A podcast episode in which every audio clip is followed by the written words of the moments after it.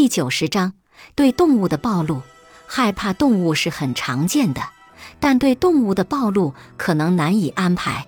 除了常见的家养宠物外，大部分动物都在野外生存，可能不会在我们需要的时候恰好出现。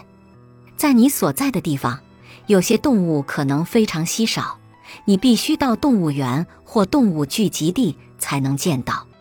对一些人来说，玩弄假的或玩具动物，甚至是看到所害怕动物的图片或视频片段，就足以唤起恐惧了。在对害怕蜘蛛、蛇和昆虫的人身上，尤其是这样。当对动物进行暴露时，请谨慎。例如，如果你正在克服对狗的恐惧，请确保自己对这个动物有所了解，而非去接近一只流浪狗。虽然小心的触摸或捧着某种动物通常是安全的，但你还是应该避免接触会引起伤害的动物，如蜜蜂和黄蜂或罕见的蜘蛛。表六至二列出了一些例子，介绍到哪里可以找到常见的引起恐惧的动物。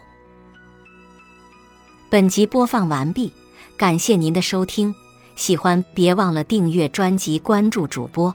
主页有更多精彩内容。